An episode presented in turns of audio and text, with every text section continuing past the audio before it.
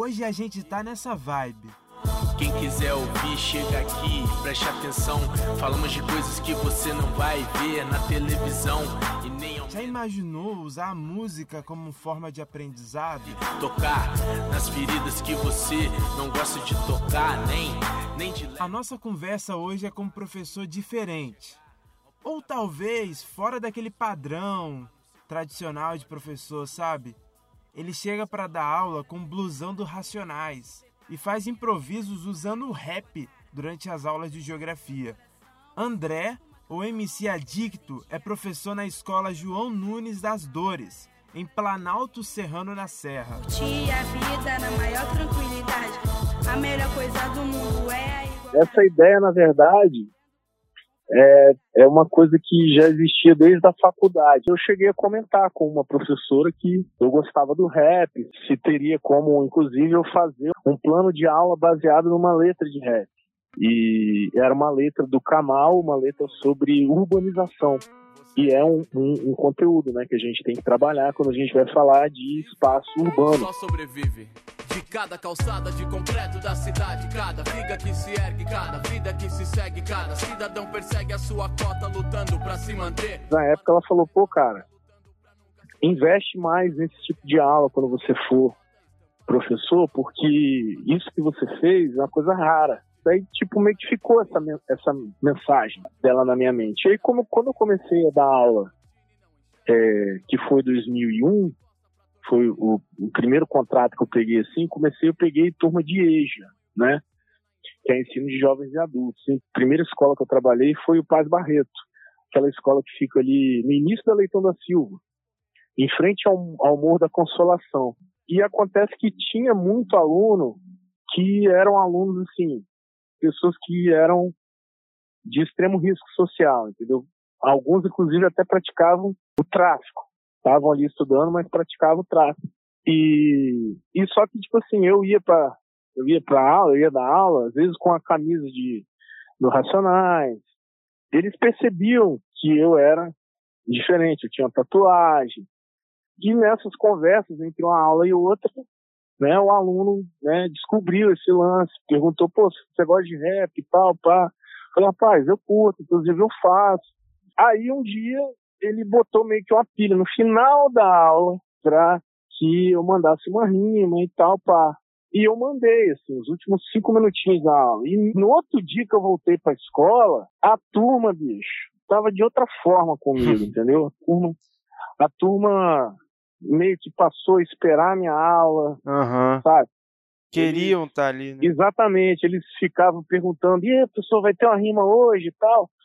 Só que para não ficar uma coisa assim, rap pelo rap, né? Pra, tipo assim, não ficar aquela coisa assim, pô, o que que tem de, de didático nisso? Uhum.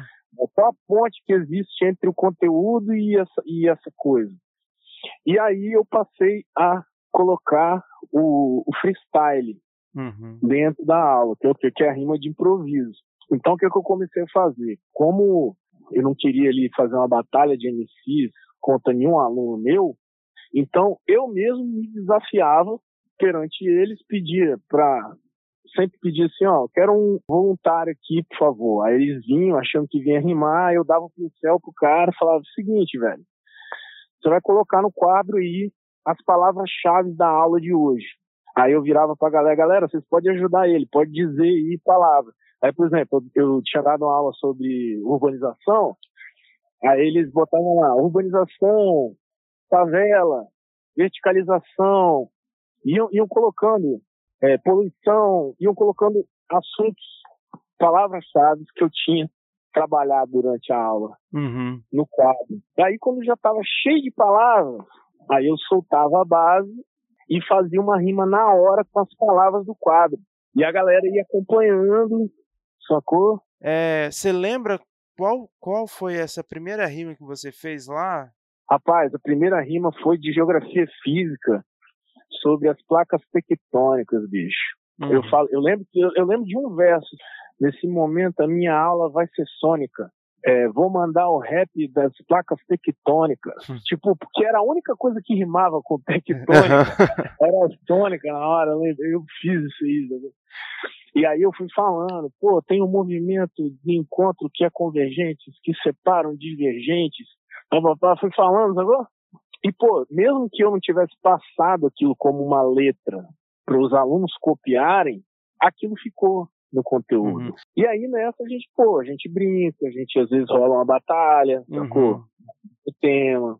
É uma forma tá. de entreter e ensinar também, né? Exatamente. E também acho que cria aquela coisa assim. Paulo Freire, ele ele quando ele acho que a base do pensamento dele é a questão do afeto né? ele falou que sim. primeiro é primeiro você tem que gostar do seu professor para depois você gostar do que ele fala né? Uhum. isso é, é, o afeto né? Então tipo quando eu chego e, e meio que mando esse freestyle mando essa rima a galera sabe que eu tenho um trabalho já vi um clipe meu no YouTube pô pessoas tem canal no YouTube? Caramba bicho tal, quando eles vão lá e veem que a coisa é rap mesmo, tipo, não é rap de geografia, é rap mesmo, falando de vida, falando de. Eles se identificam, eles se tornam mais receptivos, entendeu? Uhum. E aí eu aproveito isso daí para poder é, explorar o, o conteúdo, uhum. entendeu? Esse método diferente de aplicar o conteúdo deu tão certo que originou outros projetos dentro da escola que inclusive venceu o prêmio Boas Práticas de 2008.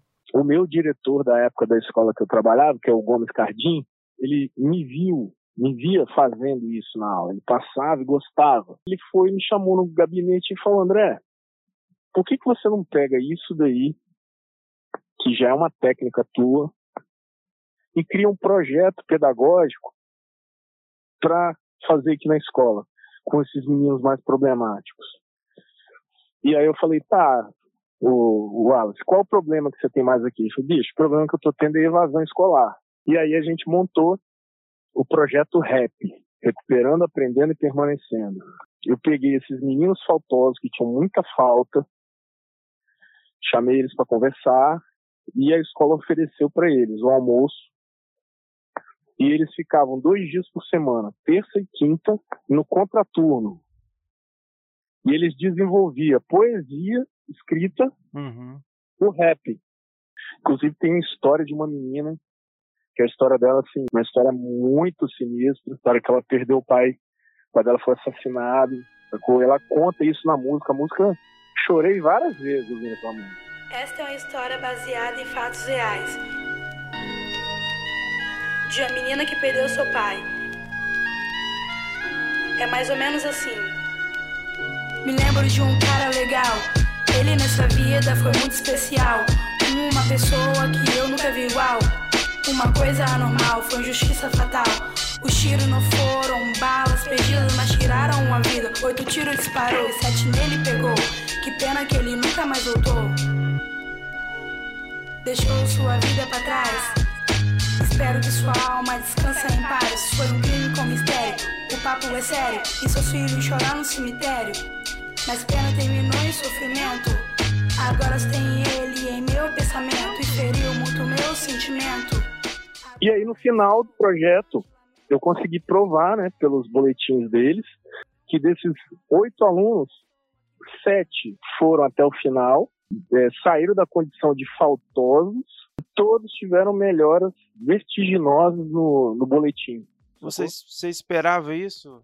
Eu esperava, porque eu sei que a escola é um ambiente bom de vivência. É uhum. É aquela coisa, entre você tá na rua e na escola, pô, se a escola tem música, sacou? Se tem caixa de som, se tem filme, se tem biblioteca, se tem comida também. Então teve uma contrapartida social para eles importante também. Não há quem insiste em ouvir falar mal da pessoa amada. Aqui fosse minha namorada. Então pensei, não posso ajudar, mas posso atrapalhar. Eu iria defender pessoa que não gosta do meu jeito de ser.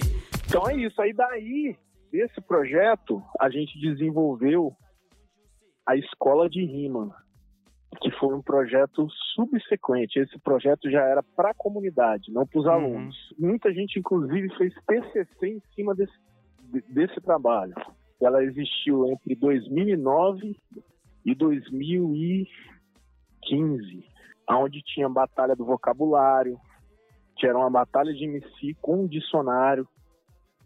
O MC tirava para o ímpar, escolhia uma letra e o mediador abria o dicionário na letra que o cara escolhia e falava um verbete aleatório e ele tinha que rimar em cima da palavra com o contexto. Então, quer dizer, trabalhava a questão que vocabulário. E é uma coisa que permeia todas, os, todas as áreas de conhecimento, né? Ambição, né? Vontade de possuir algo.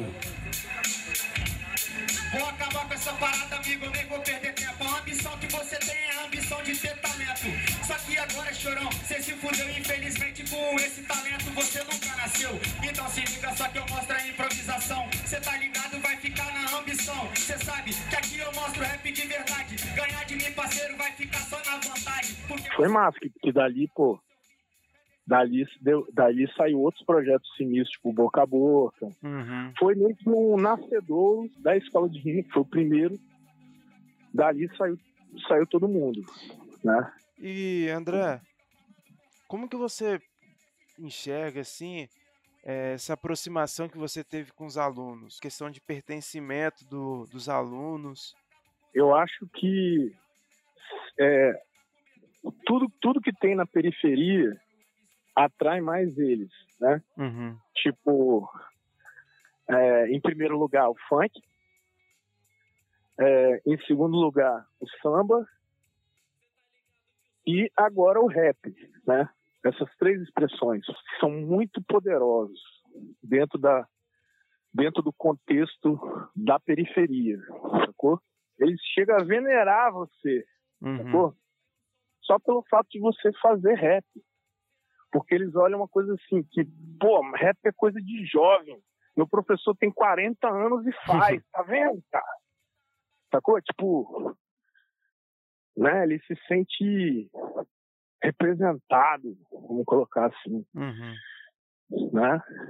E também, eu acho que, como tem muitos artistas hoje que estão ganhando notoriedade, que estão tendo canais de YouTube com boa visualização e, de certa forma, estão conseguindo ganhar um dinheiro, eles também veem nisso uma, uma um, um referencial positivo. Uma assim. possibilidade, né, de... Isso, uma possibilidade. Aqueles que querem se dedicar, né? Uhum.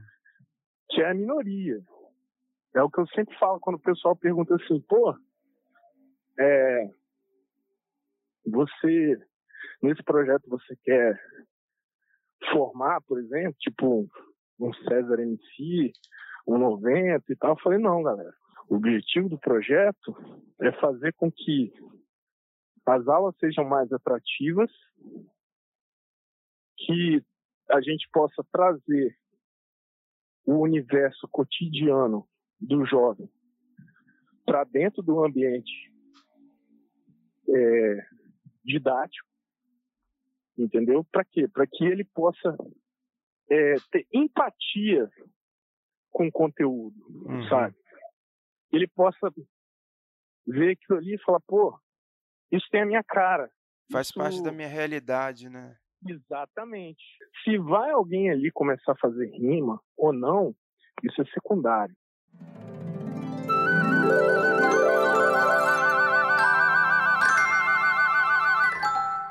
A gente tem aqui um, um quadro no, nesse podcast chamado Escola Ideal. Então eu pergunto para o professor que eu estou conversando qual é a escola ideal que ele imagina baseado na, na aula que ele dá. Então, no seu caso aqui, geografia, estão aplicando a música. Eu queria saber de você. Tem uma ideia assim de uma escola ideal?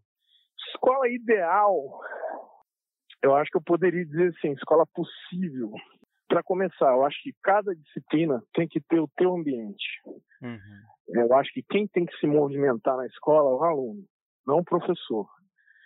E cada ciência ou cada área do conhecimento deve ter essa liberdade para poder ter o seu espaço. Exemplo, é, lá na, na escola Gomes Cardim, escola que eu ganhei o prêmio, eu tinha a minha sala. geografia. Então a minha sala tinha vários globos, Uhum. minha sala era grafitada, ela tinha um grafite fodão assim no fundo. Geografia, tinha um rosto do Milton Santos. A pessoa entrava ali e já percebia o grafite. Entrava no mundo, né, do André. Exatamente, já vi um grafite ali. Porra, tinha uma televisão, que é aquelas televisões que tinha do Estado, uma Sei. televisão azul. Pô, a gente botava ali o pendrivezinho com as bases e o pau quebrava. Então, tipo assim, eu penso que a escola ideal deva respeitar a individualidade dos professores e também dos alunos. Sobretudo, os momentos de socialização deveriam existir mais. Por exemplo, existe assim, sala dos professores, né? Os professores ficam separados dos alunos. Não sei se os professores é, junto com os alunos, não sei como seria isso. Mas uma Mas interação maior. Exatamente. Eu mesmo sou conhecido pelos meus colegas por não ficar muito na sala dos professores. Uhum. O pessoal mesmo, pô, onde é que André tá? Vai procurar, André tá lá no recreio. Sim. Tá com os meninos lá na quadra. Quantas e quantas vezes eu pego a caixa de som, que hoje tem aquelas caixas que carrega, né? Sim. O Bluetooth. Hã, Os moleques já vão e me procuram. Aí, André, vai ter rima hoje? Falei, vai. Aí dá cinco minutos, eles vão lá e a gente já desce. Tocou o sinal, já começa. Batalha, tudo na hora do recreio, sacou? Então, quer dizer, uau, é diferente. E algum aluno já parou de conversar com você assim sobre essa perspectiva de futuro, sobre faculdade? alguns assim se sentem à vontade de chegar para mim e meio que pedir um aconselhamento. Até porque é uma coisa bem presente na periferia, é a ausência paterna, a falta de referencial. Então, eles veem eu chegando na escola, veem eu chegando com meu carro, é, bem vestido, bem calçado, e observa isso como uma coisa, um referencial positivo, né? Uhum. alguns vêm e perguntam, pô, professor, pô, tem cota para fazer medicina veterinária? Me amarram com um cachorro, papapá, não sei o quê. Eu falei, pô, tem, cara. Tem cota para tudo que é curso. Tal. Pô, como é que faz para estudar? A gente não é sempre que a gente consegue êxito, não, sacou, brother? Sim. É pé no chão, entendeu? André, a gente vai encerrar agora. Mas, pô, espero ter ajudado, cara. Pô, ajudou bastante. Eu que tenho que agradecer por você separar esse tempo aí para conversar com a gente. Valeu? Show, cara. Beleza. Tamo junto. Mais detalhes sobre esse trabalho e outros projetos inovadores você pode conferir no nosso Instagram, arroba pra.saber. Esse episódio usou o áudio do documentário Escola de Rima, produzido por Aline Monteiro e Ingrid Sinkowski. Muito obrigado pela sua companhia. Meu nome é Kennedy Cupertino e a gente termina aqui. Te espero semana que vem. Um grande abraço.